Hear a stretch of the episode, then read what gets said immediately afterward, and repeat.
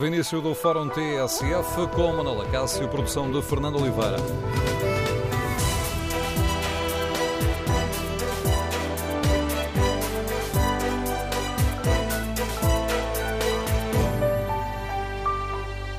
Bom dia. Neste dia em que os britânicos entregam a carta do divórcio, queremos ouvir a opinião dos nossos ouvintes aqui no Fórum TSF. Queremos saber se encaram o Brexit com preocupação ou com normalidade e o que esperam de Bruxelas. A União Europeia deve facilitar a vida aos britânicos ou deve negociar com dureza e grande exigência? Número de telefone do Fórum 808-202-173. 808-202-173. Se preferir participar no debate online, pode escrever a sua opinião no Facebook da TSF e na página da TSF na internet, onde pode, em tsf.pt, eh, responder também ao inquérito que fazemos. Perguntamos aos nossos ouvintes se estão preocupados com o adeus britânico à União Europeia. Ora, os primeiros resultados mostram que 49% dos ouvintes que já responderam estão preocupados, 41% não estão preocupados e os restantes não têm uma opinião formada sobre esta questão. Queremos ouvir a sua opinião aqui no Fórum TSF. E os portugueses um, que moram na Grã-Bretanha, que trabalham ou estudam na Grã-Bretanha, podem ser prejudicados? De que forma é que o adeus britânico à União Europeia pode mexer connosco? Número de telefone do Fórum 808-202-173. 808-202-173. Basta que se inscreva para participar, depois somos nós que ligamos para si quando chegar à altura de dizer de viva voz aquilo que pensa aqui sobre o tema que hoje debatemos no Fórum TSF. Iniciamos esta reflexão com o contributo da Secretária de Estado dos Assuntos Europeus. Uh, bom dia, Sr. Secretário de Estado Margarida Marques. Bem-vinda ao Fórum uh, TSF. Este um, é um daqueles dias que fica na história da União Europeia. Como é que olha para este, para este processo hum, que agora se dar início? Com receio? Com alguma esperança? Bom, este dia já era expectável. Já sabíamos há alguns dias que hoje, dia 29, o Reino Unido apresentaria o artigo 50, ou seja, uh, o mecanismo que inicia a negociação de saída do Reino Unido. É uma decisão do Reino Unido. Uh, o Reino Unido fez um referendo, decidiu sair da União Europeia e o governo do Reino Unido apresenta hoje uh, o pedido de saída, assinala hoje formalmente a sua saída. Evidentemente que uh, para a União Europeia, e nós pensamos também para o Reino Unido, era mais positivo que o Reino Unido continuasse a ser um Estado-membro da União Europeia. O Reino Unido assim não entendeu e decidiu sair. Portanto, trata-se de iniciar agora um processo de negociação que conduza a uma relação futura com o Reino Unido uh, em áreas de cooperação muito específicas e nós vimos como muito positivo o facto da senhora Theresa May ter anunciado que está interessada no futuro em ter uma cooperação mais estreita em matéria de segurança, de defesa, de luta contra o terrorismo e também de investigação. Finalmente, são as áreas centrais onde eu diria se tem sentido uma contribuição mais forte do Reino Unido ao longo destes anos. O Sr. Secretário de Estado antevê negociações duras? Teremos aqui um divórcio civilizado ou um divórcio conflituoso? Bom, uh, aquilo que nós vemos em cima da mesa do lado britânico é que eles optaram por uh, uma saída uh, mais forte, digamos, por um hard Brexit, como muito se tem dito. O que é fundamental é que, ao longo destes dois anos, porque é suposto que estas negociações vão durar dois anos, haja uma atitude de, uh, de, sinceridade e de abertura de parte a parte. É uma negociação, não escondemos isso, há interesses de um lado e do outro, com certeza que a posição a que chegaremos ao fim não era nem a posição de partida do Reino Unido, nem a posição da União Europeia. Mas, sobretudo, há aqui valores a salvaguardar. E para nós, a primeira prioridade é salvaguardar os direitos dos cidadãos europeus que residem no Reino Unido. No nosso caso, no caso de Portugal, salvaguardar os direitos dos cidadãos portugueses, de toda a comunidade portuguesa residente no Reino Unido. E é muito importante salvaguardar esses direitos, porque esses direitos não são apenas direitos de residência, São direitos de acesso ao sistema de saúde, eh, à educação, eh, aos direitos de pensão, ao trabalho, ao emprego. São todos esses direitos que eh, a comunidade portuguesa que vive hoje no Reino Unido beneficia desses direitos. Pelo facto de sermos um Estado, Portugal ser um Estado-membro da União Europeia e gostaríamos que a comunidade portuguesa se sentisse bem no Reino Unido no futuro como se sente hoje. E esses, esses, essa, essa negociação poderá ser eh, muito complicada? Essa negociação é seguramente uma negociação dura, porque há pontos de partida que são difíceis de resolver. Eh, é evidente que o Reino Unido, eh, enquanto não assinar o ato de divórcio, para usar a sua expressão, Enquanto não assinar o ato de divórcio, o Reino Unido beneficia de todas as vantagens de ser Estado-membro da União Europeia, mas também tem que respeitar todas uh, as obrigações. E há uh, obrigações de participação no orçamento da União Europeia, uh, de participação em garantias, por exemplo, no Banco Europeu de Investimentos, há a participação do Reino Unido em tudo o que é política comercial externa da União Europeia mas há também questões que têm a ver com o próprio funcionamento interno do Reino Unido. Temos a questão da Irlanda, por exemplo, entre a Irlanda do Norte e a Irlanda do Sul, eh, e a Irlanda, há uma, no âmbito do acordo entre Londres e a Irlanda do Norte, há uma espécie de mini Schengen entre o Norte e o Sul da Irlanda. Ora, essa fronteira vai passar a ser uma fronteira externa Portanto, há toda, eh, eu diria, para simplificar, há toda a burocracia, toda a logística de recolocar essas fronteiras, mas, sobretudo, há uma dimensão política que tem um impacto grande na vida das pessoas. E, portanto, são dois anos em que, de um lado e do outro, é necessário adaptarem-se à nova realidade. Pondo as coisas de uma forma muito terra a terra, como eu tento fazer aqui no Fórum, um, que avaliação faz a Sra. de Estado? A União Europeia deve facilitar a vida aos britânicos ou devemos negociar com, com grande exigência, com dureza, ao hard Brexit eh, responder com uma negociação hard? Nós devemos negociar com uma grande exigência. Mas uma grande exigência não é necessariamente dureza, é o respeito das regras e, sobretudo, Uh, encontrar uma forma de cooperação com o Reino Unido uh, no sentido de que, por exemplo, em matéria de defesa, uh, de segurança externa, de luta contra o terrorismo, possamos de facto ter no Reino Unido um parceiro. E a atitude de exigência da nossa parte será seguramente a mesma atitude de exigência e seriedade que vamos encontrar do lado do Reino Unido. A nível uh, económico, temos também motivos para estar uh, preocupados, Sr. Secretário de Estado? O Reino Unido deixa de ser, deixa de integrar o mercado interno. Como sai da União Europeia, deixa de integrar o mercado interno. E, portanto, cria uma nova realidade. Cria uma nova realidade na medida em que deixa de beneficiar das quatro liberdades de circulação que existem no mercado interno: pessoas, bens, serviços e capitais. Já falámos das pessoas antes, falando agora das três dimensões, saindo o Reino Unido da União Europeia, deixa de beneficiar, deixando de beneficiar do mercado interno, evidentemente as empresas terão menos interesse em investir no Reino Unido. E, portanto, é nesse sentido que nós temos uma estratégia nacional, como seguramente outros Estados-membros também têm, no sentido de captarmos investimento para Portugal.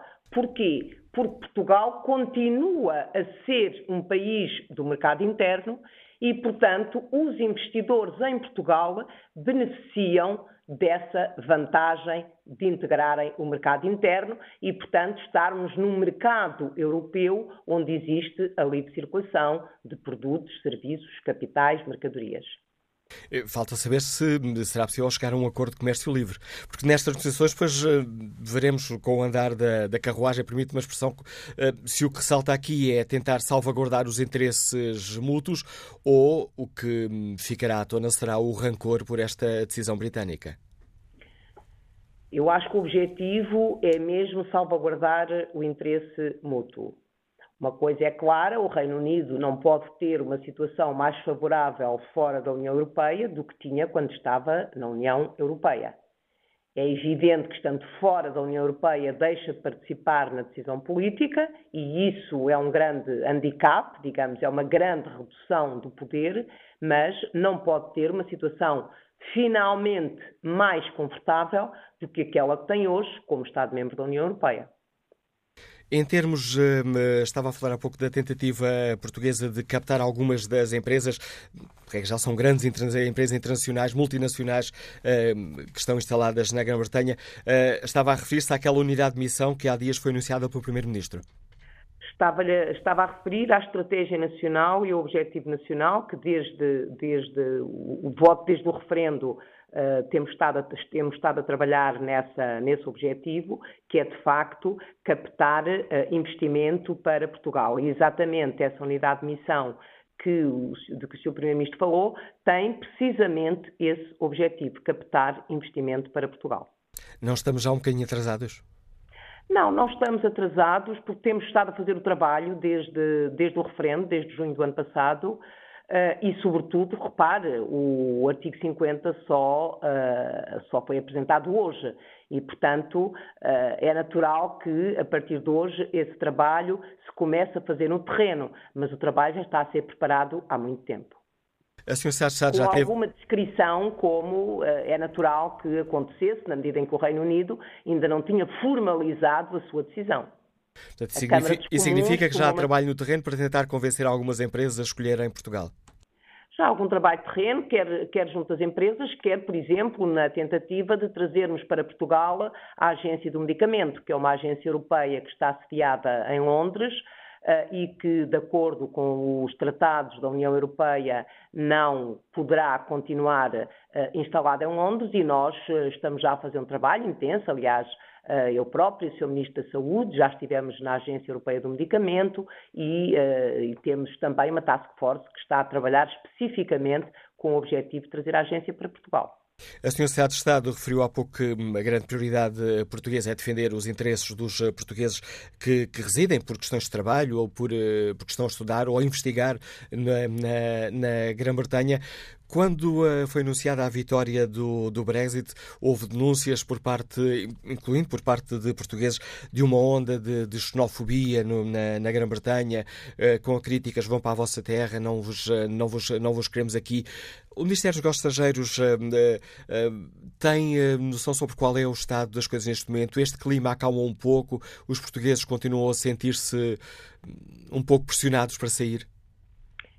Esse clima eu tenho o sentimento que acalmou. Nós fomos três dias depois do, do referendo, fomos a Londres eh, e eu reuni com uh, o meu homólogo, o, o, ministro encarregado dos assuntos europeus, e ele pediu-nos uh, para passarmos à comunidade portuguesa uma mensagem de confiança, exatamente porque começaram uh, a existir fenómenos dessa natureza, como referiu, não contra a comunidade portuguesa, mas contra outras comunidades, até nas escolas, etc. Houve de facto um fenómeno dessa natureza. Isso acalmou. Esse fenómeno hoje já não tem a dimensão que teve nos dias a seguir eh, ao referendo. Mas o que nós tivemos do lado das autoridades britânicas foi pedirem-nos para transmitirmos à nossa comunidade uma mensagem de confiança. E desde aí já nos reunimos duas ou três vezes com, com, com, responsáveis, com membros do governo britânico, no sentido de analisarmos a situação da comunidade portuguesa no Reino Unido. E, como referi inicialmente, até à saída do Reino Unido todos os direitos estão garantidos. Uh, e é um ponto muito importante, aliás, a própria Uh, os próprios documentos, digamos, começam a esboçar as guidelines da negociação, são muito claros nessa matéria. Cidadãos primeiro. E, de facto, isso será um ponto de partida muito importante na negociação com o Reino Unido, porque há uma comunidade dos países da União Europeia imensa a residir no Reino Unido. Nós somos portugueses, são cerca de 400 mil, mas há outros países que têm comunidades bastante maiores do que a nossa e, que, e é por isso que a preocupação da União Europeia, a 27 como um todo, é cidadãos primeiro. Tem noção, eh, se calhar não tem esses dados também, nunca combinamos as, as, perguntas que vamos fazer quando fazemos aqui convites, por isso peço-lhe desculpas, estou a colocar uma questão uh, para a qual não, não, não tem esses dados, porque é uma questão muito burocrática, chamemos-lhe assim, mas tem noção de se há mais uh, portugueses a pedirem auxílio uh, no consulado e na embaixada em Londres, ou a pedir para a dizer que vão regressar, ou a pedir qualquer tipo de apoio? Há mais portugueses que se dirigem ao consulado. Aliás, nós reforçamos os serviços consulares uh, no Reino Unido.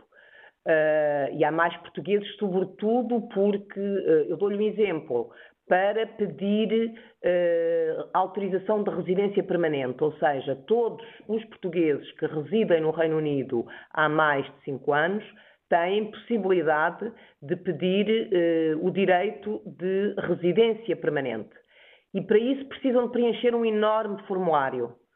Uh, e normalmente os portugueses dirigem-se ao consulado no sentido de terem, terem apoio. Mas nós, exatamente por isso, uh, temos trabalhado muito de perto com os serviços consulares no Reino Unido e reforçamos os serviços consulares no Reino Unido. Sr. Secretário de Estado, agradeço o importante contributo que trouxe a este Fórum a TSF.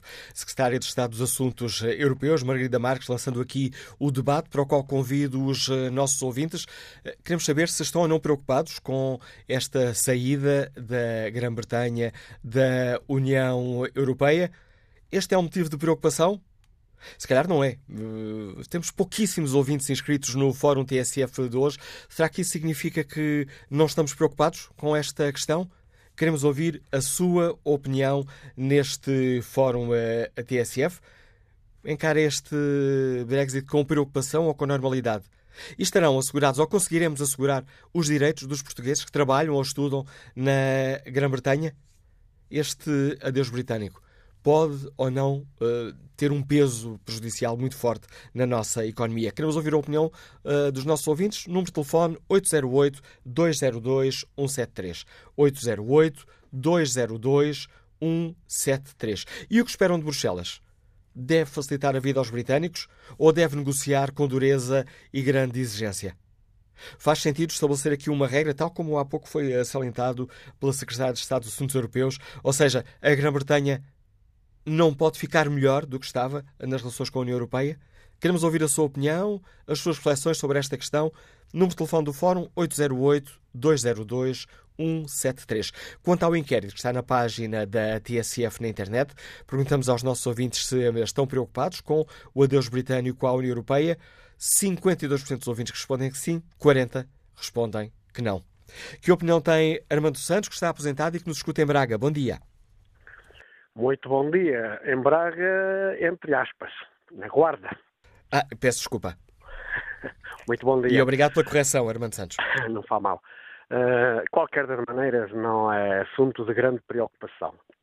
A saída da Inglaterra da Comunidade Europeia não é uma saída muito grande, porque realmente a Inglaterra nunca esteve a 100% na Comunidade Europeia. Ela não faz parte do espaço Schengen, ela nunca aderiu à zona euro os seus hábitos, os seus costumes são sempre à sua moda inglesa, enquanto nós aqui nos Estados Unidos toda a gente tentou e foi obrigada praticamente a colocar-se aos costumes da comunidade europeia, porque a comunidade europeia, como todos nós sabemos, é uma mão pesada para os restantes países, que é o caso de Portugal. Ela indica, ela legisla e os restantes países têm que cumprir. Nós, infelizmente, praticamente não temos uma lei nacional nós temos leis emanadas através das diretivas comunitárias.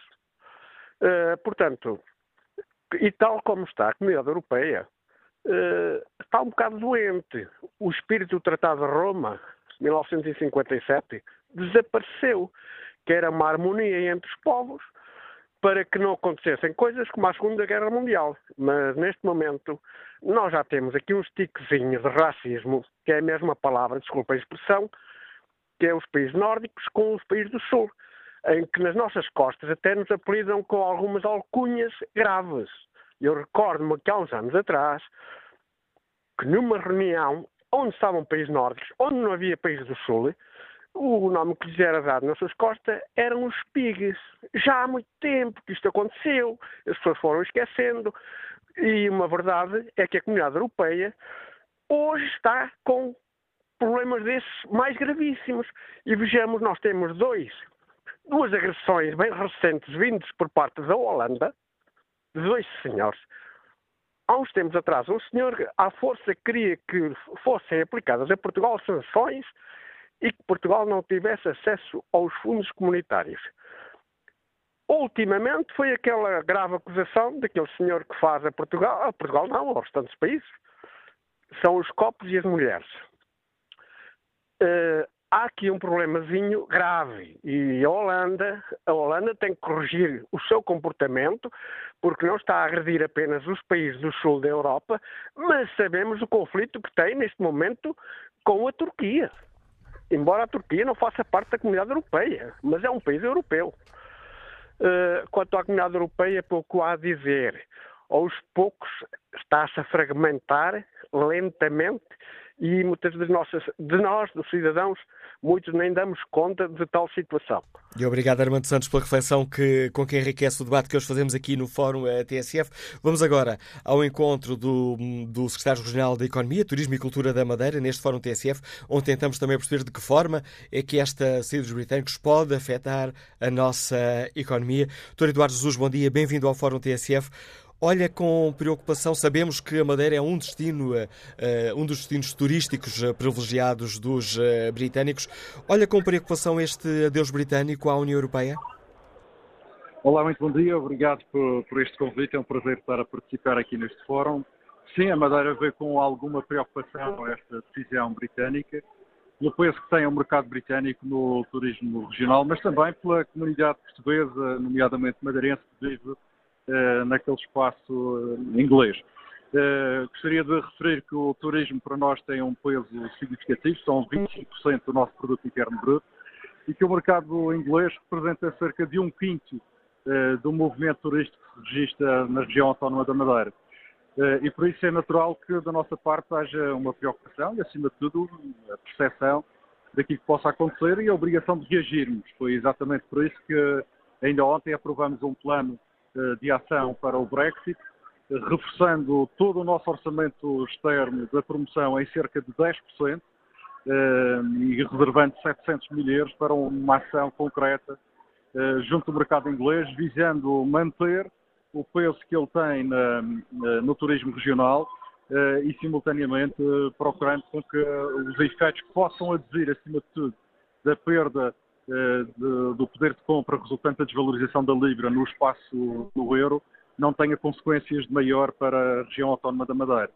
Sem dúvida, é uma, Perdão? Uh, diga, diga, pensei que tinha terminado e ia colocar outra questão, mas, eh, mas uh, conclua, por não, favor. Não, faça o favor, pergunto, pergunto. Não, ia-lhe perguntar se, para além dessa ação de sedução no mercado uh, britânico, se o turismo da Madeira está a tentar, digamos assim, encontrar alternativas e, permita-me aqui a expressão, ir pescar noutras águas o peixe que pode, sim, claro que pode fugir. Claro que sim. Nós estamos, neste momento, a trabalhar em duas frentes alternativas, porque tem que haver aqui um plano de contingência. Uma tem a ver com o mercado americano, onde onde, aproveitando as ligações que surgiram através da SAF eh, e de uma operação de code-share, podemos, de, perdão, de, de stopover, queremos eh, reafirmar a Madeira nesse, nesse fluxo turístico provindo de, eh, dos Estados Unidos e, simultaneamente, estamos a trabalhar afincadamente para aproveitar a ligação que, que será estabelecida dentro de pouco tempo através da companhia aérea chinesa, Beijing, que passa a ligar eh, o continente asiático a Lisboa eh, e daí queremos que também esse fluxo seja aproveitado para a Madeira. Eh, naturalmente que uma das ações não anula a outra, se nós conseguirmos manter o mercado inglês e simultaneamente conquistar o mercado nos Estados Unidos e na China, tanto melhor, mas ambas têm um propósito muito específico, que é neutralizar qualquer impacto que possa vir efetivamente do Brexit. Para além dessa questão mais económica, salientou a preocupação do Governo Regional da Madeira com os madeirenses que estão na, na Grã-Bretanha. Tem hum, hum, recebido pedidos de apoio ou pedidos de esclarecimento? Ou sente é que a comunidade está preocupada com o futuro? A comunidade está preocupada, apreensiva, mas não está, eh, não manifesta receio extremado. Eh, é natural que haja um conjunto de aspectos que não estão definidos, não são sabidos, como todos nós conhecemos, e isso provoca ansiedade às pessoas. Uh, parte da nossa comunidade está muito bem instalada uh, em Inglaterra, com os seus negócios, uh, com a sua atividade económica uh, estabilizada. Eles têm um pouco menos de, receio, porque sabem que o país não vai fechar. O facto de sair, de, de sair ou do facto de implementar a lógica do Brexit não significa que a Inglaterra se vai isolar. mas há naturalmente uma expectativa em cima de tudo isto que tem que ser gerida com uma certa calma e com uma certa expectativa, com uma certa antecipação. Não tem coragem de roubar mais tempo? Sei que este é um dia complicado para si, porque é um dia importante também para o turismo aí na Madeira. É, estamos aqui no aeroporto a fazer a redenominação da infraestrutura aeroportuária, que a partir de hoje passa a se chamar Aeroporto da Madeira Cristiano Ronaldo, rendendo aqui uma homenagem ao Cristiano, eh, numa altura em que entendemos que ele já fez tanto de Portugal eh, e tendo-se sagrado campeão europeu, era exatamente este o momento que nós queríamos para retribuir tudo o que ele tem feito pelo país e, nomeadamente, para a região, com esta homenagem que aqui se vai realizar hoje. E pode também ser uma boa jogada em termos turísticos? Sim, há naturalmente uma consequência que daqui decorre, apesar de não ter sido objeto de qualquer negociação com ele. Esta, uh, as consequências que daqui advêm, mas é natural que que uh, juntar duas marcas como a de Cristiano Ronaldo à marca do Destino Madeira, potencia uma notoriedade bastante maior, superior, uma grande exposição da Madeira, e a notoriedade neste negócio da, do turismo tem um valor incalculável, porque atrai, porque desperta e posiciona os destinos de uma forma diferente, tornando-o acessíveis à visita. Dr. Eduardo Jus, agradeço mais uma vez a sua participação no Fórum eh, TSF. Os dados que nos está aqui o Secretário Regional da Economia, Turismo e Cultura da Madeira, eh, com essa informação de hum, Madeira preocupada com as consequências do Brexit, reforçar o orçamento para a publicidade turística na Grã-Bretanha em 10% e estando agora a tentar eh, pescar noutras águas nos Estados Unidos e na China. Vamos ao encontro dos nossos ouvintes. Bom dia, engenheiro João Rato, engenheiro agrónomo, liga-nos de aviso. Bem-vindo ao Fórum TSF. Olá, bom dia. Uh, esta é uma, uma temática atual.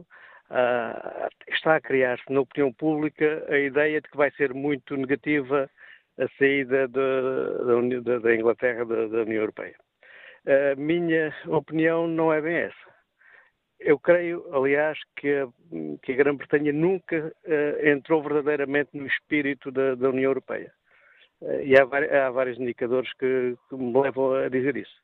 Em primeiro lugar, eles têm uma cultura muito forte, muito fechada, e se os outros quiserem e pensar e agir como eles, tudo bem. Se não, os outros é que estão errados e eles continuam, continuam a fazer o que querem. Isto nota-se. A forma como conduzir, conduzem pela esquerda, toda a gente conduz pela direita, mas eles continuam a conduzir assim. Não entraram no euro, continuam com a Libra.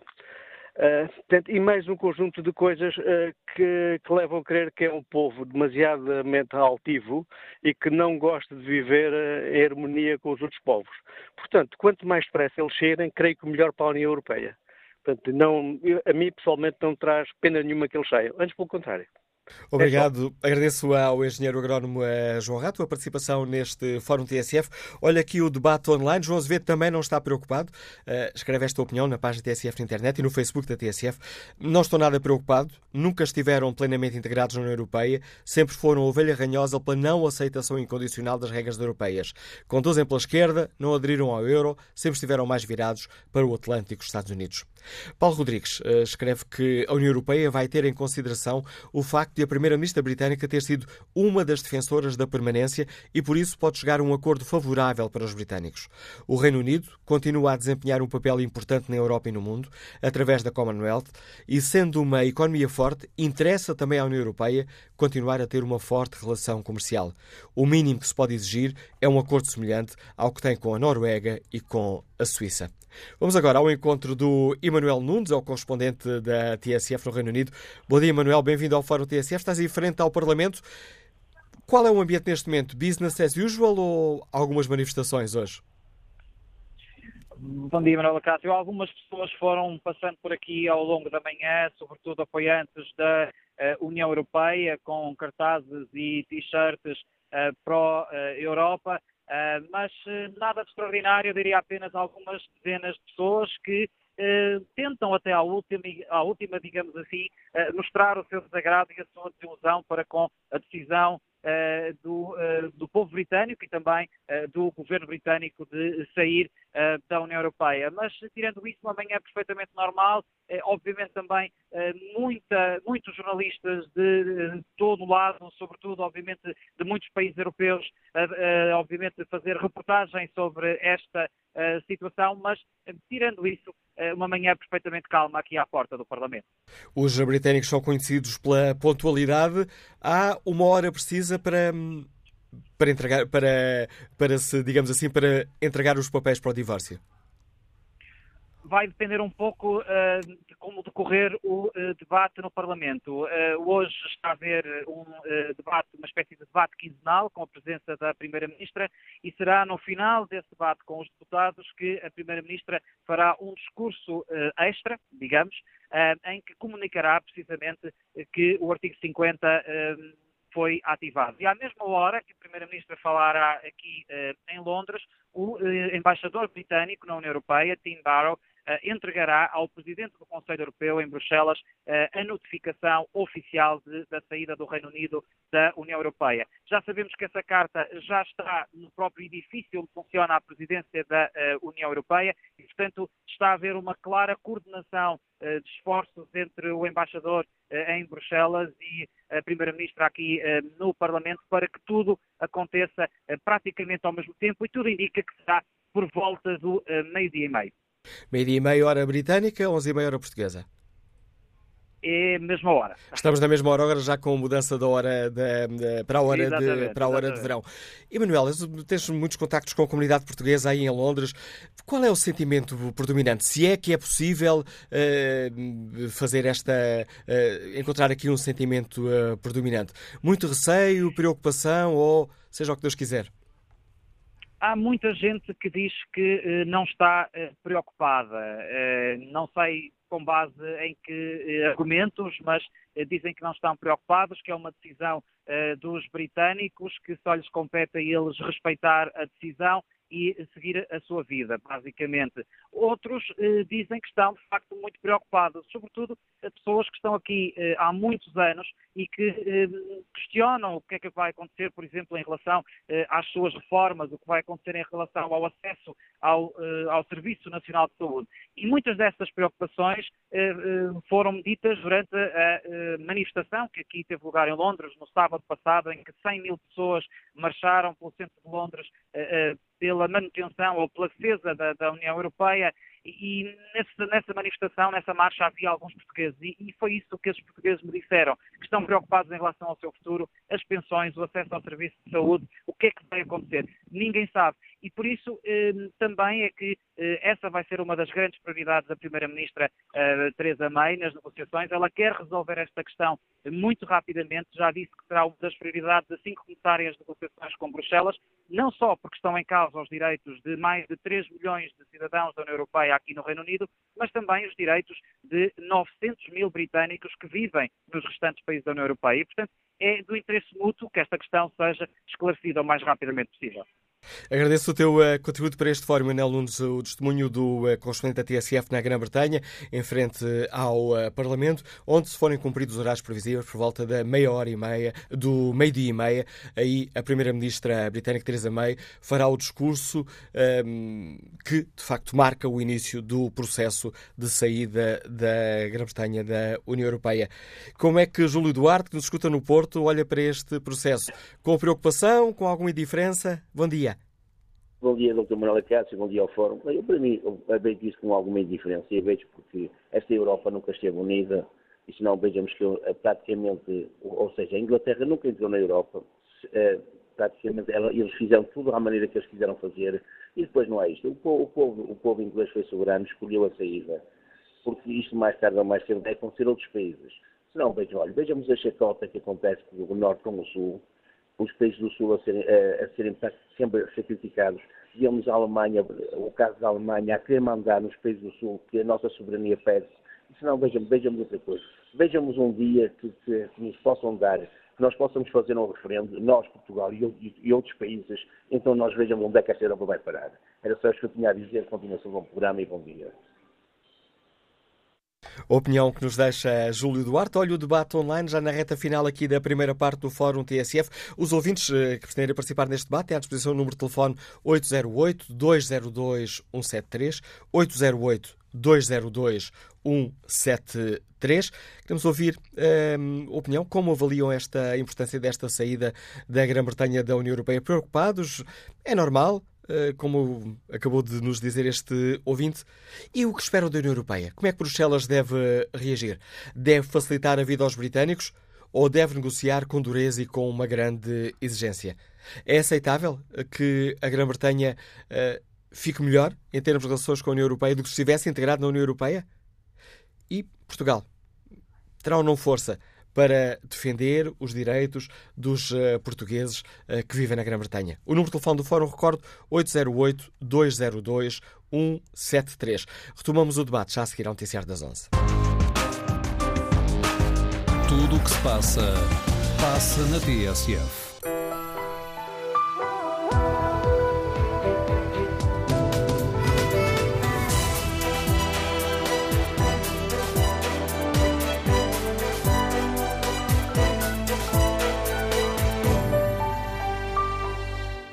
Retomamos o Fórum TSF no dia em que os britânicos entregam a carta de divórcio. Perguntamos aos nossos ouvintes se estão preocupados com esta saída da Grã-Bretanha da União Europeia e o que esperam de Bruxelas.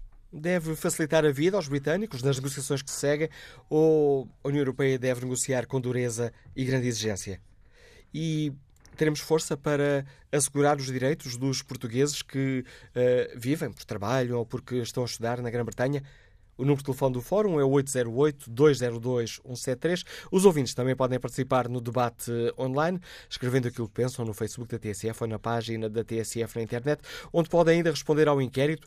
Perguntamos se hum, estão preocupados com o adeus britânico à União Europeia e o sim ganha vantagem. 55% dos ouvintes olham com preocupação este adeus britânico à União Europeia.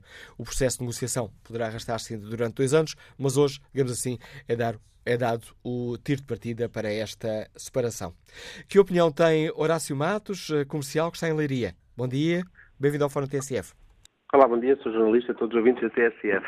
Eu gostaria apenas de dizer sobre esta situação do Reino Unido, que também a mim me preocupa eh, muito, bastante mesmo. Até porque, quer dizer, o Reino Unido e a Inglaterra são países onde existe de facto uma democracia, ainda que monárquica, é das mais antigas, eh, se calhar, do mundo, e sabemos, ou seja, apesar de não ter sido muito discutido, porque fala-se muito desta saída do Brexit, da saída do Reino Unido da União Europeia, mas fala-se muito pouco, eu acho que devíamos tentar perceber melhor o que é que levou um país que, de facto, esteve, foi, foi, muito penalizado na, nas guerras e que sofreu bastante os horrores, da, nomeadamente da Segunda Guerra Mundial, e que sabe a importância de uma Europa unida a tomar uma decisão desta. Ou seja, era importante perceber-se bem o que é que levou um povo, que é uma democracia antiga e que sofreu tanto, a dar um passo deste, certamente não é fácil.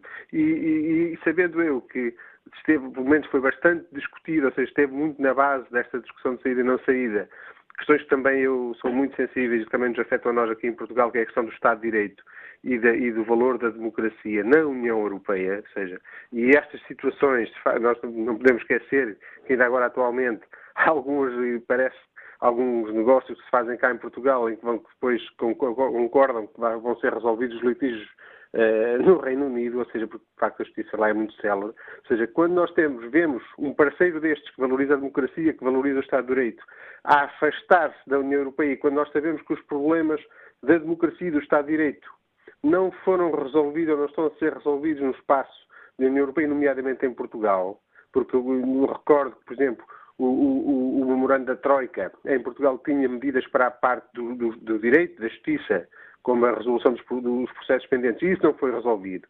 E recordo também que a justiça em Portugal não está a ser assegurada às empresas com dificuldades financeiras por lei desde 2007, e isso ainda não foi resolvido.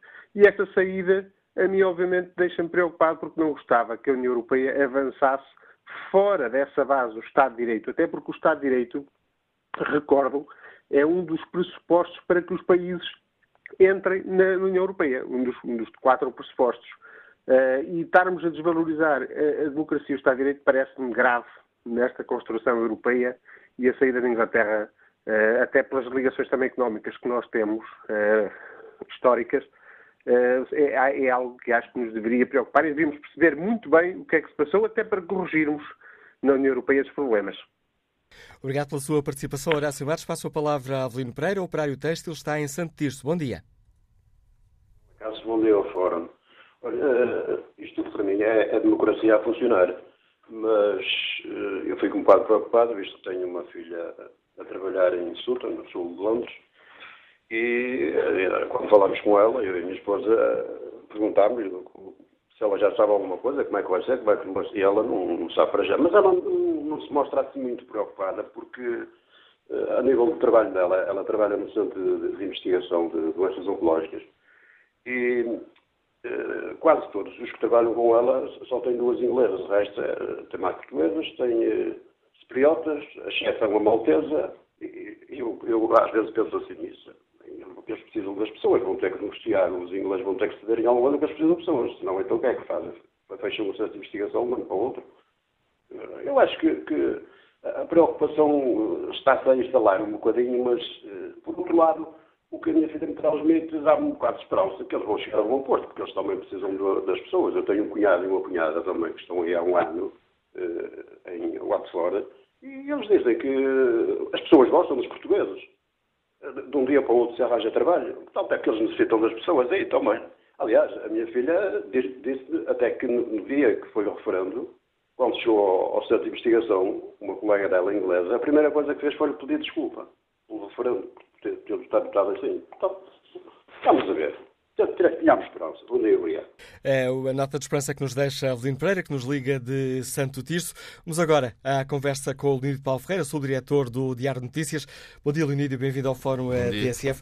Estamos aqui neste, neste fórum a perceber de que forma é que esta saída da, da Grã-Bretanha nos pode afetar a nós portugueses, mas às vezes faz sentido calçar os sapatos do outro e perceber se os ingleses não podem achar que este é o melhor caminho, de facto. Existem eh, alguns estudos que dizem que a economia britânica pode inclusive ser aquela que tem o maior, melhor desempenho a nível das grandes potências envolvidas, do G7. Eh, é um estudo que saiu no início de fevereiro, da, da PwC, que prevê que em 2050 Uh, o Reino Unido continua a estar uh, nas 10 potências mais ricas do mundo. Uh, na Europa, à frente apenas estaria a Alemanha, como já está neste momento, mas, sobretudo, o desempenho da economia britânica nestas décadas que, que, se aproximam seria superior a países como os Estados Unidos, a França, a Alemanha, a Itália e por aí fora, inclusive do Japão.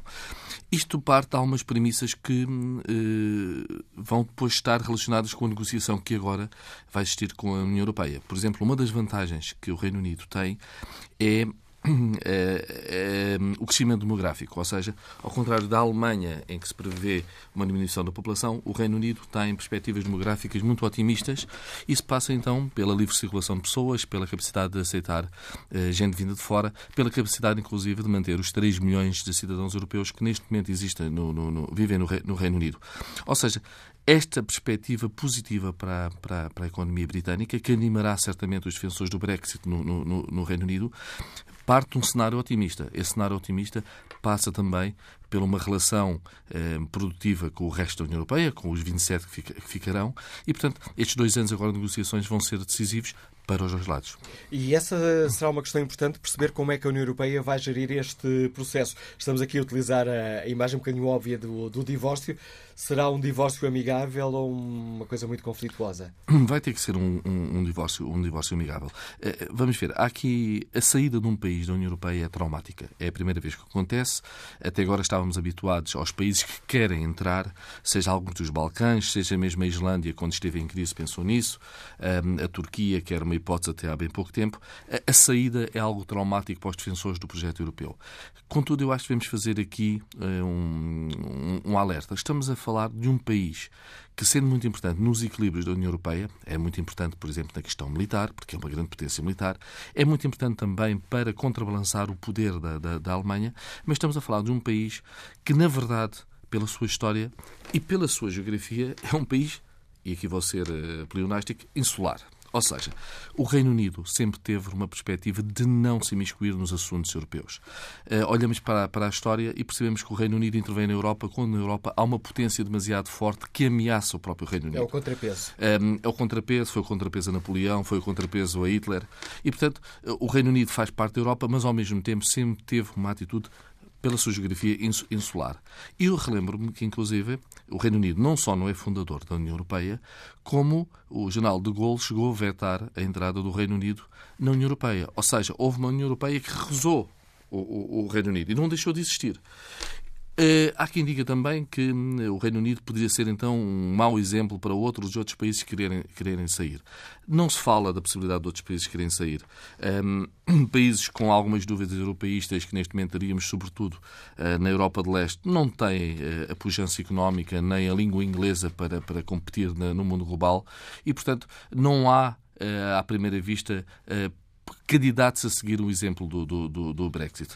Uh, claro que se um dia um país como a França uh, decidisse cortar com a União Europeia, teríamos aqui uma situação muito, muito, muito, muito grave. Era um dos países fundadores, era um dos países do eixo da, da, da, da União Europeia, mas a verdade é que uh, muito menos um desses grandes está para sair e mesmo os pequenos países não se vislumbra gente com vontade de imitar o Reino Unido. O Reino Unido é um caso especial.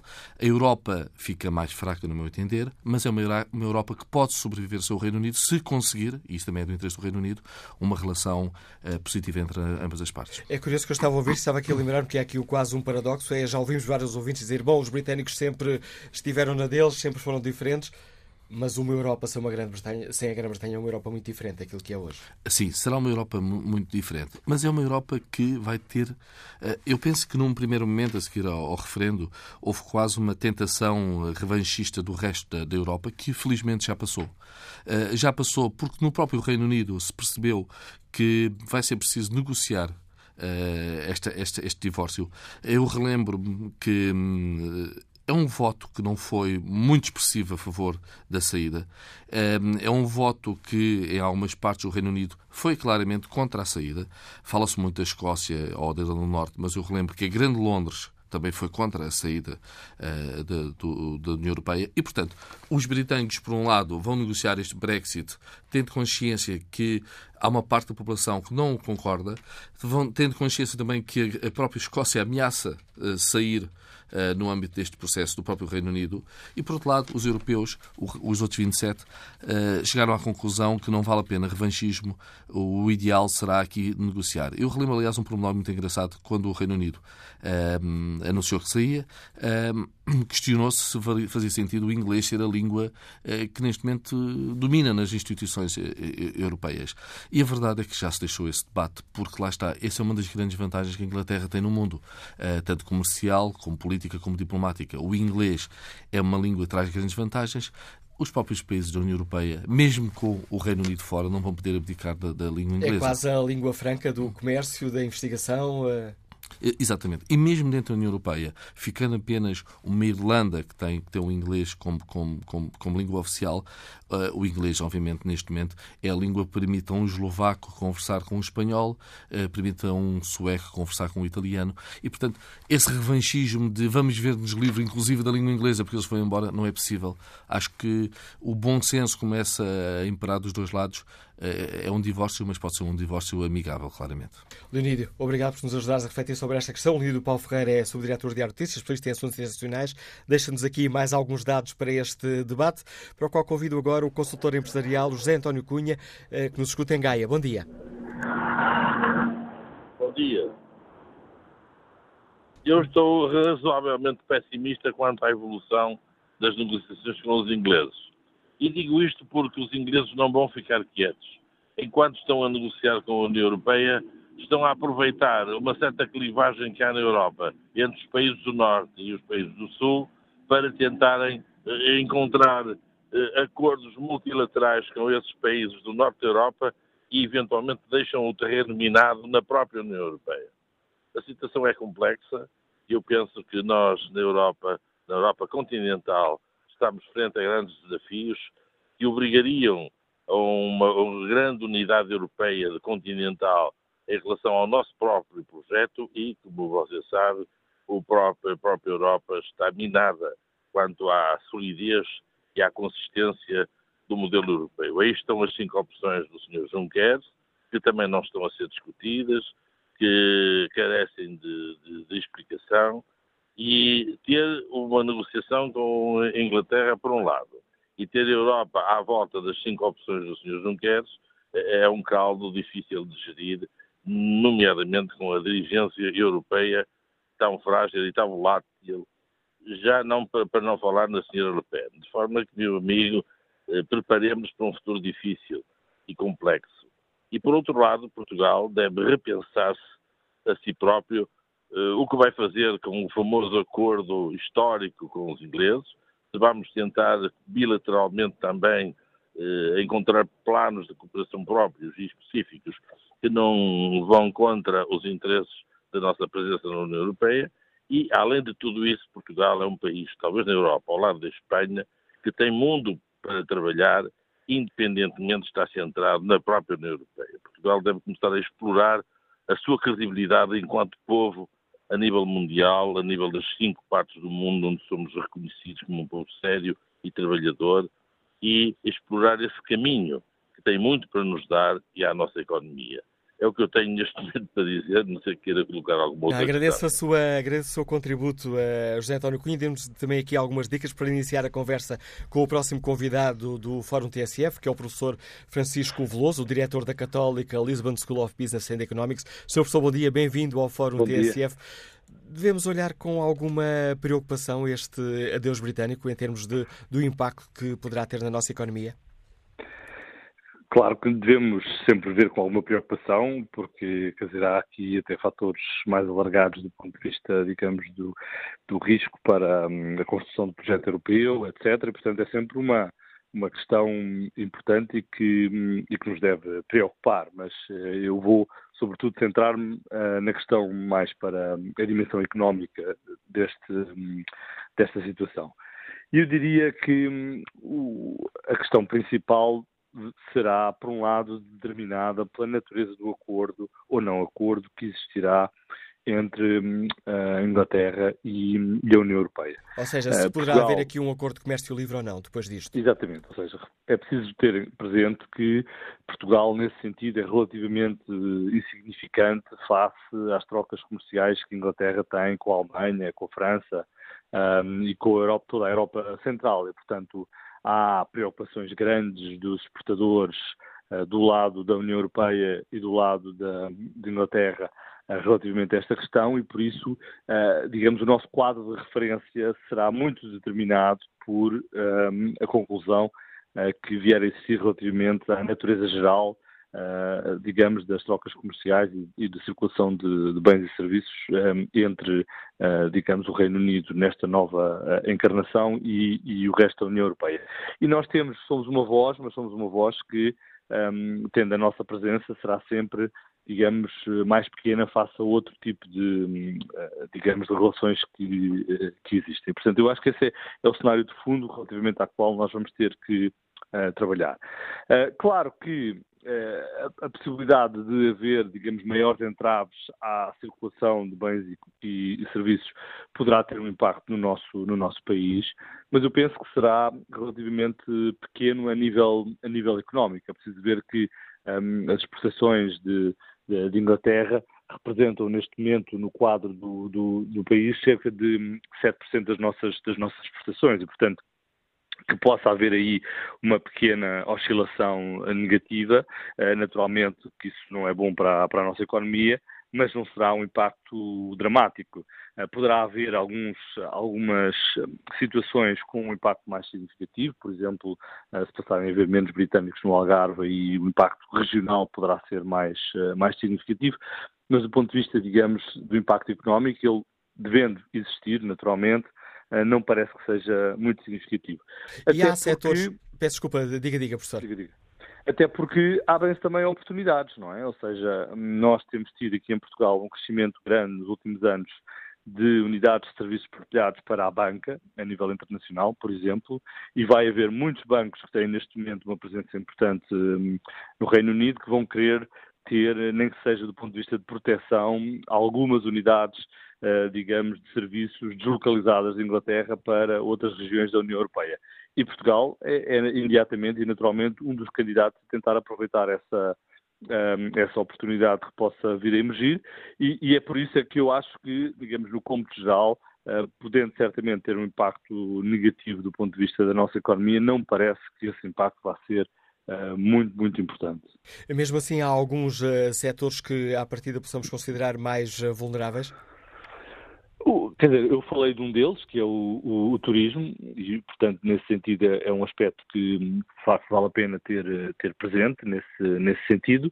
De resto, é, os, quer dizer, os três, as três áreas principais em que nós, hum, digamos, exportamos para, para a Inglaterra são máquinas e aparelhos, veículos e outro material de transporte e vestuário, digamos, são os três, três principais componentes das nossas exportações para, de bens para, para a Inglaterra e depois o turismo do ponto de vista de, de serviços.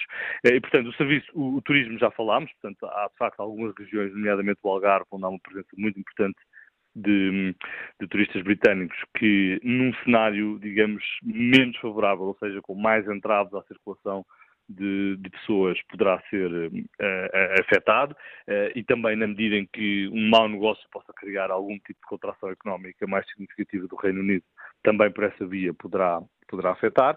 Uh, e depois, lá está, os termos das condições de, de, exportação vão ser muito importantes, porque estamos a falar de máquinas e aparelhos e de veículos portanto, de veículos provavelmente será uh, carros, uh, por exemplo, exportações da Alta Europa e de outras fábricas que, são, que existem aqui em Portugal, e que, em larga medida, vão entrar dentro do pacote, lá está, daquilo que uh, existir na relação da União Europeia com, com o Reino Unido. E tudo dependerá das taxas alfandegárias, uh, se vão existir, que valor terão, passa muito por aí exatamente, também. Exatamente, uh, porque, repare, se nós, por exemplo, vendemos, lá está, e é importante para nós economicamente a venda, por exemplo, de veículos, vamos imaginar, eu não sei se é especificamente a Europa, a Alta Europa, mas imagino que possa ser um deles, para o Reino Unido, como pode imaginar, o volume desse mesmo desse, de, desse mesmo, digamos, atividade económica vindo da Alemanha ou de França para, para o Reino Unido é incomparavelmente mais uh, significativo. Portanto, alguns setores e algumas áreas eu penso que vão ser objeto de trabalho específico pela significância económica que elas, que elas têm no quadro eh, europeu. E eu penso, pela natureza destes, digamos, destes dois principais um, itens de, de exportação uh, nossa em termos de bens, que são máquinas e, e, veículos, eu penso que rapidamente vão entrar dentro desse, dentro desse quadro e, portanto, nesse sentido, acho que é uh, absolutamente crítico que, que, os nossos governantes tenham uma, uma palavra muito ativa na, na definição, digamos, dos termos desse, um, ehm, desse, desse, acordo ou não acordo que venha a existir com, com, o Reino Unido, para tentar, digamos, minimizar os impactos negativos que possam existir. Complementarmente, e isso foi referido pelo, pelo anterior um, ehm, convidado, uh, é preciso não esquecer que nós temos uma, uma tradição milenar de relações com, com o Reino Unido, não é? Muito antes de haver União Europeia e, e eu penso que os laços um, que existem, digamos, dessa tradição de confiança estão presentes porque têm, lá está, uma raiz histórica muito significativa, ou seja, num contexto em que, de facto, o quadro da União Europeia, eh, digamos, irá, fosse convergir para, um, para uma situação que nos cria, digamos, obstáculos particulares às nossas prestações, nesse momento valeria a pena, digamos, acionar outro tipo de perspectivas para tentar ver em que medida é que hum, poderíamos trabalhar à volta desta, desta relação uh, mais, uh, mais antiga que existe e, desta, e destes laços de confiança de, de comércio que existem entre Portugal e, e, o Reino Unido. Mas eu, eu penso mesmo que, pela natureza digamos, destas prestações, que isso será, digamos, já numa fase mais avançada, depois de sabermos o que é que vai acontecer às negociações eh, mais gerais da, da União Europeia. Temos aqui também refletido sobre a forma como a Grã-Bretanha pode ou não continuar a necessitar estrangeiros. Ora, o professor Francisco Louço, que dirige a Católica Lisbon School of Business Economics, irá em breve assumir o cargo de Dean, reitor, não é, da Escola de Gestão do Imperial College eh, de Londres. Ora, esta contratação pode indicar que, por este lado, nada muda no interesse britânico.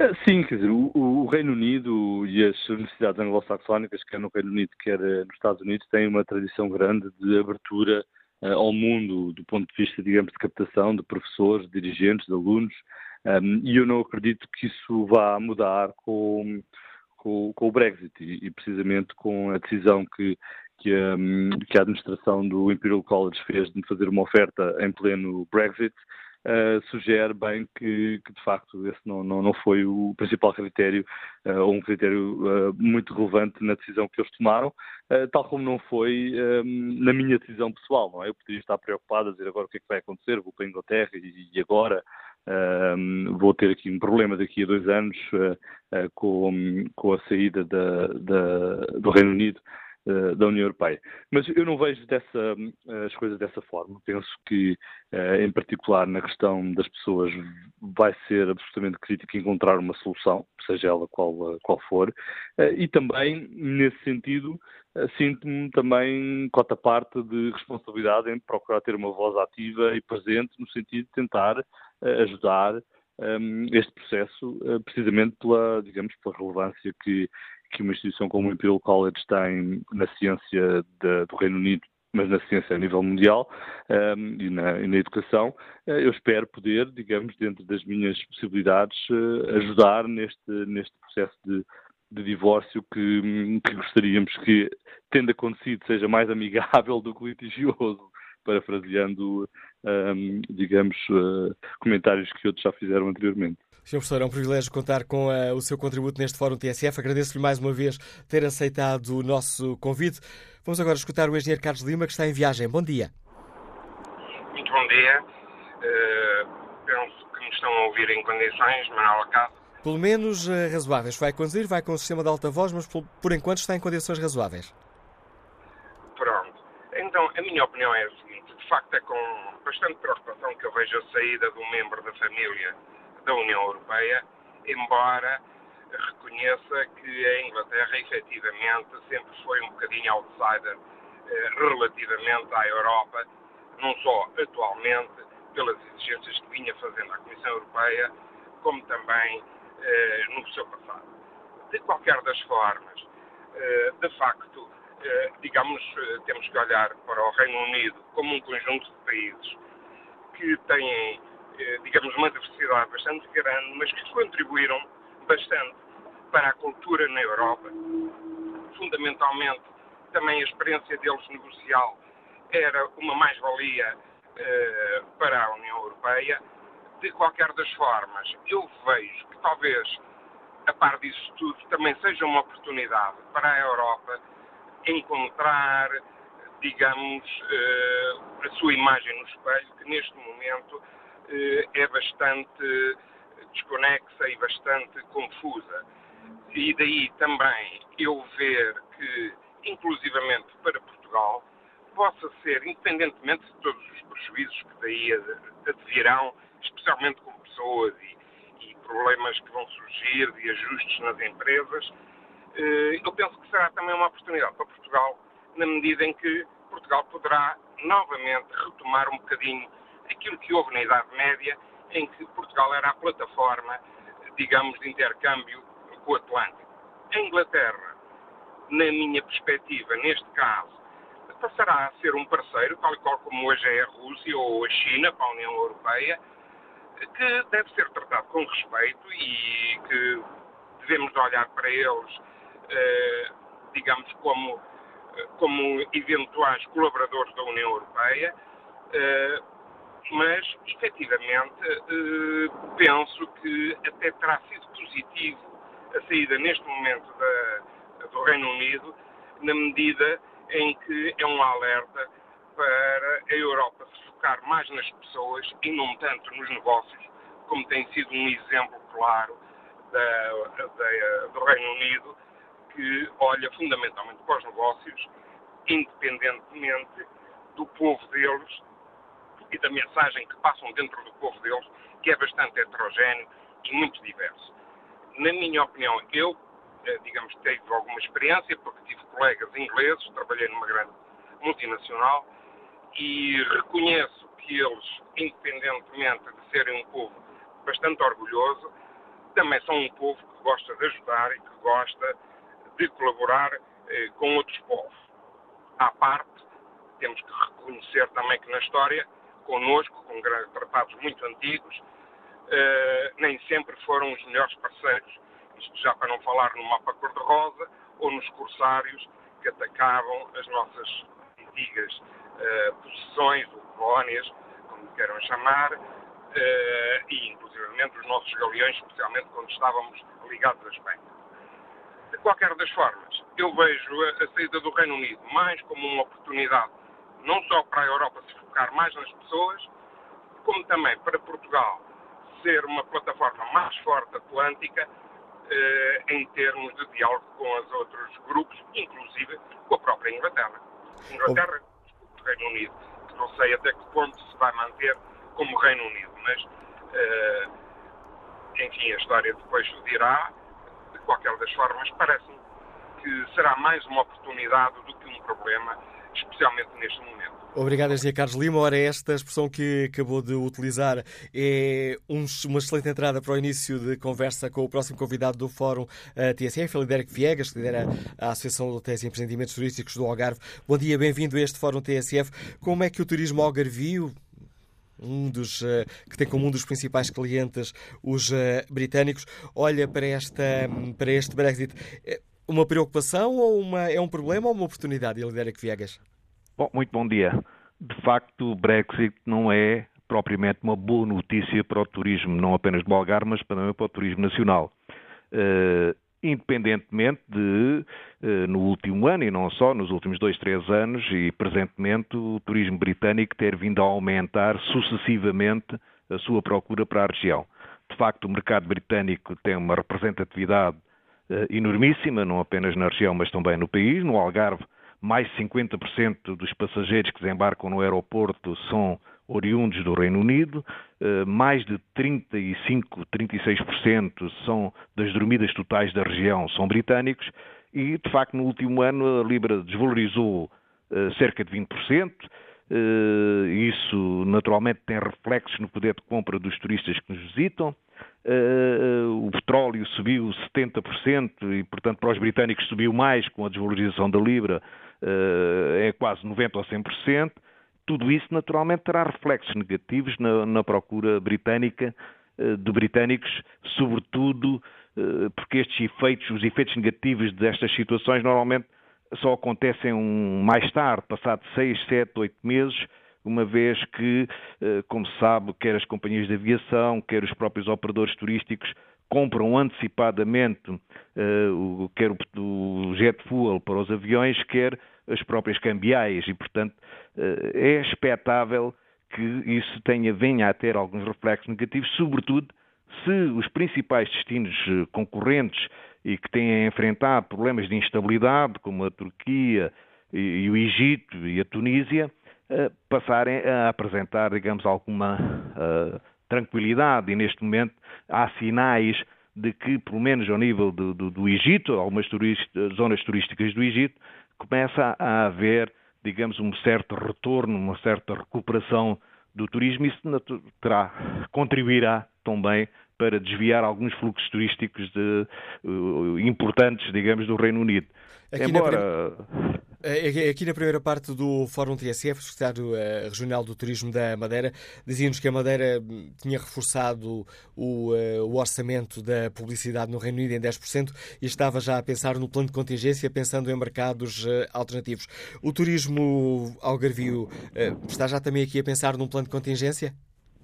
Bom, o, o, que eu acho é que nós temos uma grande margem de progressão dentro do próprio Reino Unido. Como sabe, há 30 e tal milhões de britânicos que saem todos os anos uh, por períodos superiores a 4 dias uh, para o exterior, uh, para o estrangeiro.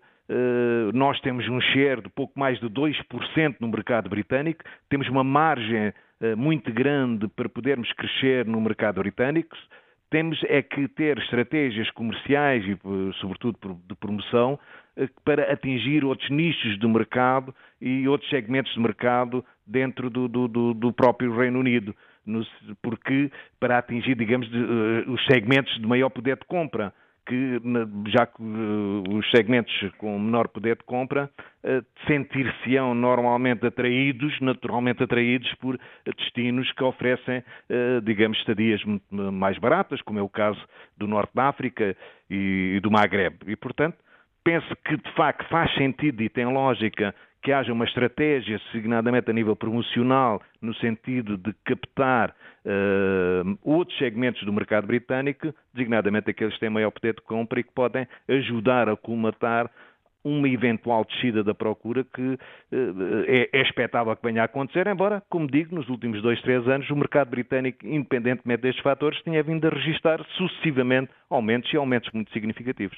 Obrigado, Lidérico Viegas. A, a, nota de, apesar de tudo, aqui alguma confiança por parte do Presidente da Associação de Hotéis e Empreendimentos Turísticos do Algarve. O Brexit não é uma boa notícia, mas com trabalho conseguiremos ultrapassar esse problema. Ora, outra das, uh, das áreas uh, para o qual importa aqui ver as consequências da saída da Grã-Bretanha é a área do imobiliário, um dos setores que tem crescido muito, com muitos estrangeiros a comprarem casas em Portugal.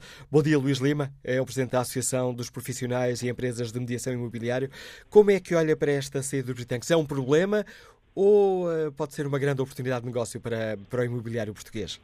É, bom dia e para os seus ouvintes. É, é, era bom que não tivesse acontecido o Brexit. Na altura, por uma feliz ou má coincidência, no dia que foi o referendo, eu estava numa conferência em Londres, convite do meu homólogo inglês, e, até foi um problema porque eu tinha preparado a minha intervenção na conferência com um resultado que não foi aquele que foi o que, que, aconteceu e fiquei com um problema que não sabia o que é que havia de dizer. E na altura, uma das coisas que eu disse e alguns colegas seus que me perguntaram logo nesse mesmo dia o que é que eu pensava para o imobiliário é aquilo que eu vou dizer hoje. É, há uma, uma, coisa que é importante, tem a ver com a desvalorização da moeda e essa eu não sei o que é que vai acontecer e isso pode ser sempre prejudicial, é lógico se a, moeda, se a Libra eh, eh, desvalorizar em relação ao contrário, houver uma desvalorização da Libra, os ativos ficam mais caros e isso pode ser prejudicial.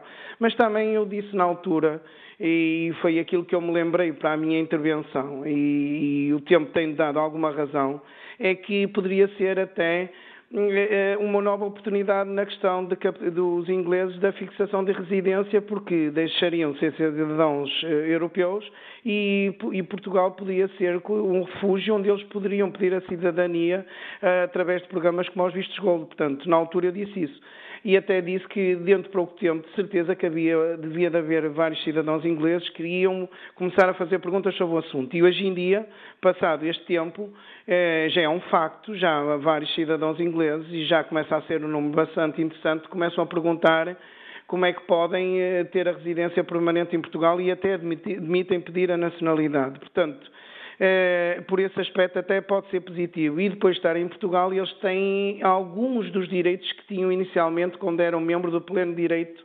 da Europa. Portanto, por aí Portugal pode ser atrativo. Temos que nos lembrar uma coisa, ainda há pouco vi o meu colega de turismo, do Algarve, que, que temos que nos lembrar que nós já tínhamos muitos turistas ingleses antes da, da entrada à, à, à, à, Comunidade Económica Europeia. Portugal sempre foi é, um, um, local muito preferido dos ingleses, portanto, é, e, e acho que vai continuar a ser na mesma. E eu não estou a dizer com isto que só vai ser, que vai ser mais positivo. Se me pergunta a mim era preferível haver o Brexit ou não, eu preferia que não tivesse havido o Brexit. Agora, nós temos que ver é como vamos dar a volta e acho que uma coisa Portugal tem é potencial para continuar a cativar e isso nota-se, porque acho que os ingleses, neste momento, os cidadãos ingleses estão no Algarve, já têm a plena noção que isto vai ser inevitável. Obrigado a Luís Lima pela participação nesta reflexão que fazemos aqui no, no Fórum. Escutámos aqui o Presidente da Associação dos Profissionais e Empresas de Mediação Imobiliário e em termos já outra, hum, uma das áreas que é estrela nas exportações portuguesas, a área do calçado. Bom dia, Paulo Gonçalves, é o de Comunicação da Associação Portuguesa dos Industriais de Calçado. Como é que o setor olha para, hum, para esta saída do, dos ingleses? Pode complicar os negócios para a Grã-Bretanha? Olá, antes mais bom dia. Um... Bem, eh, o Brexit não é seguramente uma boa notícia eh, para as empresas exportadoras portuguesas. Um, o nosso receio maior um, prende-se com algum efeito de contágio que possa existir. Na verdade, um, a indústria portuguesa de calçado exporta 98% da sua produção para 152 países nos cinco continentes, o que equivale por dizer que não está dependente de um único mercado. E se é verdade que as exportações portuguesas de calçado cresceram sensivelmente 60% nos últimos sete anos, as vendas para o Reino Unido estão estabilizadas há algum tempo. O Reino Unido é o nosso quinto mercado de destino das exportações de calçado, mas representa apenas 7% do total exportado. Ou seja, Um, felizmente, não estamos dependentes do mercado como o Reino Unido, não estamos dependentes, aliás, de resto de nenhum mercado, e isso, no fundo, acaba por ser uma boa nova para as empresas portuguesas de calçado, maiormente as exportadoras. Agora, um, temos que olhar para o Reino Unido numa lógica, numa lógica distinta, aquilo que nós já temos feito há algum tempo, no fundo, um, valorizando os nossos produtos, uh, abordando um segmento da população com um elevado poder de compra, que de certa forma está imune um, aos efeitos cambiais. Portanto, é esse caminho que vamos continuar a aprofundar, porque para todos os efeitos, o Reino Unido, não sendo um mercado decisivo para as empresas de calçado, não deixa de ser um mercado relevante. Obrigado, Paulo Gonçalves, por ter partilhado com os nossos ouvintes eh, a visão que o setor de calçado tem das consequências desta saída da Grã-Bretanha da União Europeia. Olha aqui o debate online. Luís Novaes escreve: desde a Libra até ao Brexit, os ingleses nunca tiveram aquele espírito Benelux. A saída é muito má para a coesão da Europa. Se vão sair, ninguém os obrigou então deveriam ser tratados como alguém que não quer estar connosco.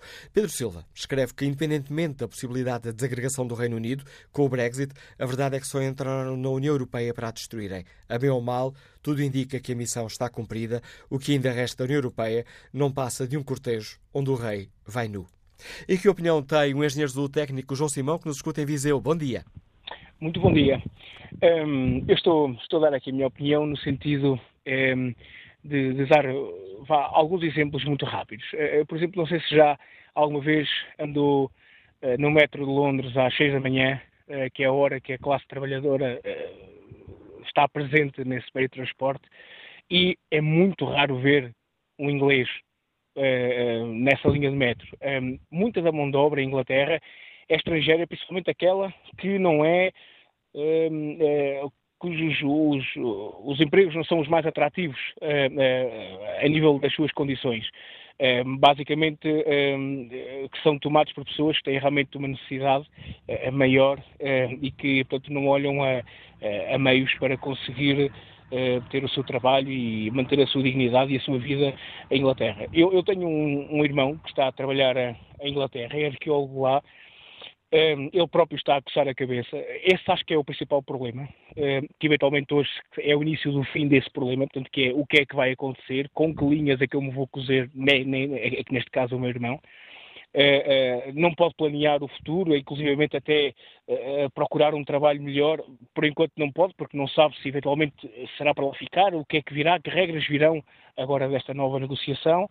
Um, e depois, por outro lado, uh, a nível da negociação uh, com a União Europeia, eu penso que a negociação tem que ser clara, com alguém que não quer estar e que não pode ter os mesmos direitos, não tendo os mesmos deveres, isso parece-me óbvio, mas, dito isto, e porque Portugal é muito mais do que União Europeia, portanto, há muitos, há muitos séculos que é mais do que União Europeia, penso que ao mesmo tempo Portugal também deverá abrir negociações e abrir as portas a negociações bilaterais com, com a Inglaterra.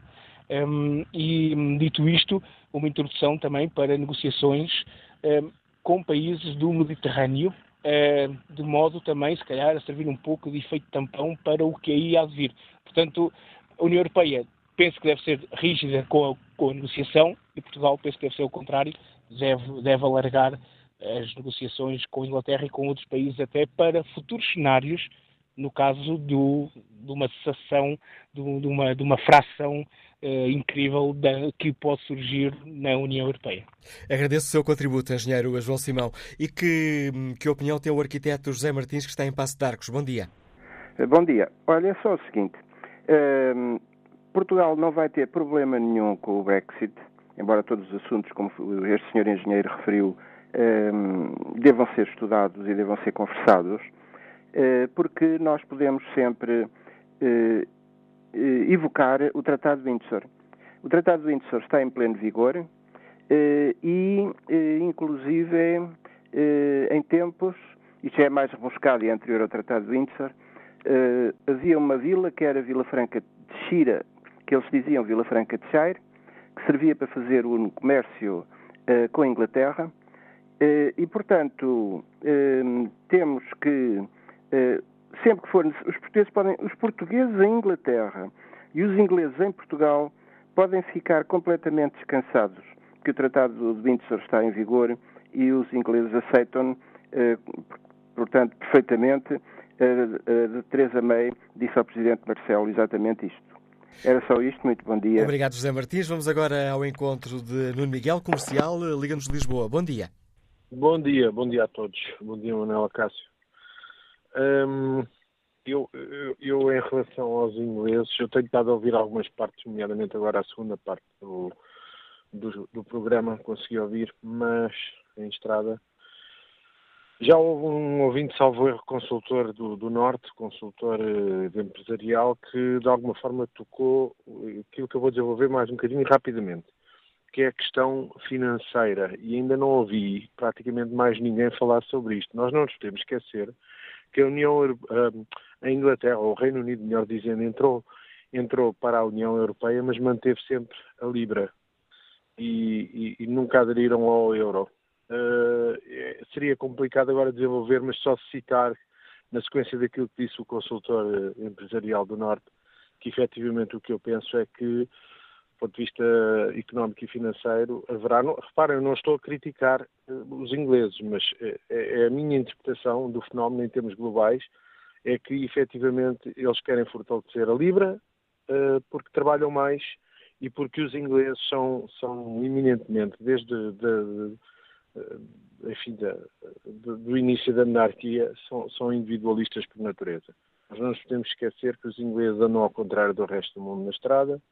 Nós não nos podemos esquecer. Este fenómeno que eu vou citar é muito importante. Reparem que os ingleses, nos estádios de futebol nacionais, sem redes, sem valas, portam-se civicamente e de uma forma muito correta. Eh, quando vêm cá para fora, é, é o que, é o que nós sabemos, de um modo geral. Uh, insurretos, soberanceiros, e portanto eles são individualistas por natureza, eles vão continuar a trabalhar e vão tentar uh, efetivamente um, uh, aumentar o valor da Libra em relação ao euro, porque eles percebem relativamente aos Estados Unidos que a Europa está a perder terreno. Sabemos que é verdade. Bom dia a todos. E é com a reflexão de Nuno Miguel que chegamos ao fim deste Fórum TSF. 30 segundos que, que, temos ainda que aproveito para olhar o debate uh, online. António José Miranda escreve que a Grã-Bretanha estava e não estava na União Europeia. Para os seus interesses estava, quando não interessava, não estava. Preocupação é com as eleições francesas, escreve António José Miranda. A Grã-Bretanha é nossa aliada desde sempre e os portugueses sentem-se mais próximos da Inglaterra do que da Alemanha. É apenas mais um passo para a desintegração do, do projeto europeu. É apenas mais um prego no caixão. Carlos Penas diz que o assunto não pode ser tratado levianamente, isto é, com os pés, como foi feito nas primeiras reações dos diretórios da União Europeia, incluindo Juncker. Sair da zona euro, construída para beneficiar os países do Centro-Norte, compreendia-se, mas nesse logro o Reino Unido não entrou. Outros entraram, fizeram uma festa, porque acreditaram que era para o seu bem e, afinal, não era. Quanto ao inquérito que está em tsf.pt, perguntamos aos nossos ouvintes eh, se estão preocupados com o adeus britânico à União Europeia. 56% responderam sim.